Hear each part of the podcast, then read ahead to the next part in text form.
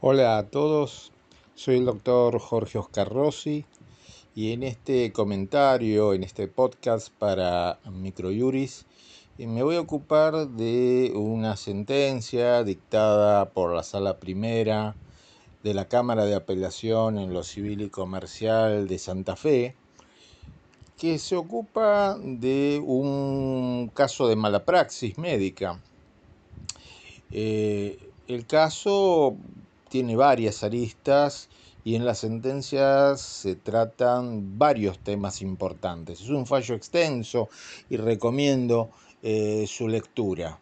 Yo me voy a ocupar de un tema que en los últimos años se ha vuelto bastante común en materia de atención médica en nuestro país, concretamente en casos de tratamientos quirúrgicos.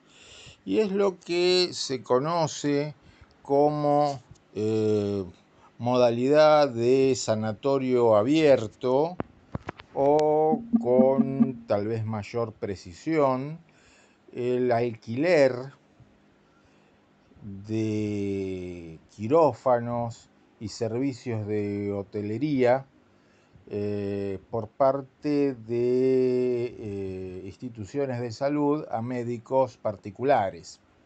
O sea, eh, un médico que no es parte del staff de la institución, de ese sanatorio, por ejemplo, celebra un contrato con dicho sanatorio para poder eh, utilizar los quirófanos y para que los pacientes eh, puedan ser alojados en las salas, eh, en las habitaciones de ese sanatorio, por ejemplo, o de esa institución de salud.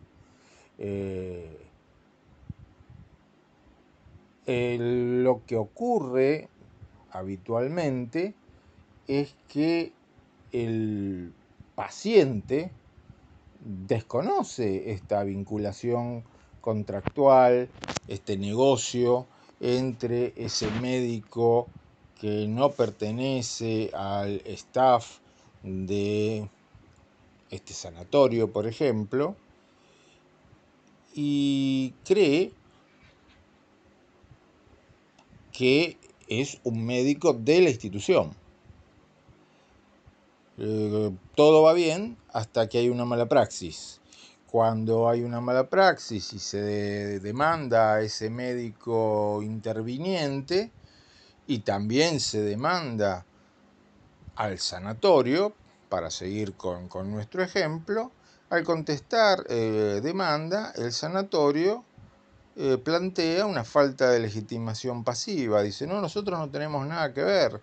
Nosotros, a nosotros no se nos puede achacar ninguna mala praxis. No podemos hablar de responsabilidad del principal por el hecho del dependiente, porque este, este médico no es dependiente nuestro, no hay ninguna relación de dependencia, ni es socio, ni nada por el estilo. Este médico es un profesional absolutamente independiente que alquiló el quirófano y los servicios de hotelería para poder operar ahí, eh, para poder atender ahí a los pacientes. Eh, esto es lo que ocurrió en este caso concretamente y esto es lo que planteó el sanatorio demandado.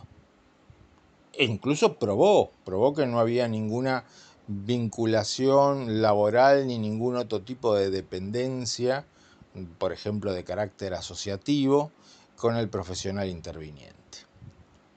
Y ahora vamos a ver cómo, cómo, se resolvió el tema. Por empezar, eh, la mala praxis se tuvo por acreditada, se condenó al médico a resarcir los daños y también se condenó al sanatorio en primera instancia. Y entre los varios agravios del sanatorio, uno de ellos fue este tema que estamos mencionando. Eh, insistir en el planteo de la falta de legitimación pasiva. Llegado el caso a la alzada, el tribunal confirmó la sentencia de primera instancia, o para ser más preciso, ya que estamos hablando de este punto concreto de la sentencia de primera instancia, el tribunal confirmó este punto de la sentencia de primera instancia, porque si bien es cierto que hubo una eh, modificación respecto de lo decidido en primera instancia y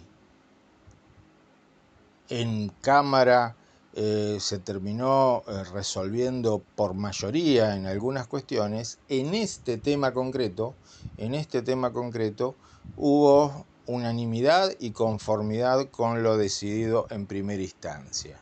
Unanimidad de los jueces de Cámara y conformidad con lo decidido en primera instancia. ¿Por qué? Y porque fundamentalmente se entendió que aunque la clínica, aunque el sanatorio eh, hubiera demostrado en forma inequívoca que el médico interviniente no pertenecía al staff, que no era parte de la institución, que la institución no tenía ni siquiera una vinculación de tipo asociativa con ese médico, es decir, no, no, no, no cobraba de los honorarios, no participaba de los honorarios de ese médico, lo cierto es que frente al paciente, y acá voy a agregar algo más, frente al paciente consumidor, porque hubo un encuadre mm, de, de, esta relación jurídica como una relación de consumo, frente al paciente consumidor aparecía como la prestadora del servicio de salud, es decir, el paciente no tiene posibilidades ni necesidad tampoco de ponerse a indagar cuáles son las vinculaciones contractuales internas entre el médico que lo, está, que lo va a operar y la institución. Es cierto que ese paciente se eh, em, atendió en el consultorio particular de ese médico, pero cuando ese médico le dijo lo voy a operar en tal sanatorio, este paciente, como cualquiera de nosotros, entendió que detrás de ese médico tenía la estructura de ese sanatorio. Es decir, eh, más allá de que hubiera relación de dependencia o no hubiera relación de dependencia, entendió que se operaba en tal sanatorio, con lo que eso implicaba y todos sabemos, todos sabemos, que operarse eh, o realizarse un tratamiento en determinada institución médica o en otra institución médica no da lo mismo. Sin hacer nombres, sabemos que algunas instituciones médicas gozan de mucho más prestigio que otras. Y ese prestigio es importante porque genera confianza. Entonces, eh, eso fue tenido en cuenta y fue encuadrada la situación dentro de la relación de consumo, porque tengamos en cuenta que eh, los únicos contratos de prestación de servicio que quedan excluidos de la ley de defensa del consumidor son los que realizan los profesionales eh, universitarios actuando como profesionales liberales, es decir, en forma eh, autónoma, pero eh, la vinculación que se hace con un empresario, la vinculación que se hace con un sanatorio, sí entra en el concepto de relación de consumo, no hay exclusión al respecto. Y por aplicación de la doctrina de la apariencia, para, por aplicación de la regla de lo más favorable para el consumidor, cabía entender eh, que el consumidor eh, creía estar contratando no solamente con el médico tal, sino con el sanatorio tal. Eh, el fallo es muy interesante, recomiendo su, su lectura, su análisis. Hay otras cuestiones también en juego que son de importante mm, análisis. Eh, por razones de tiempo nos detenemos en esta cuestión.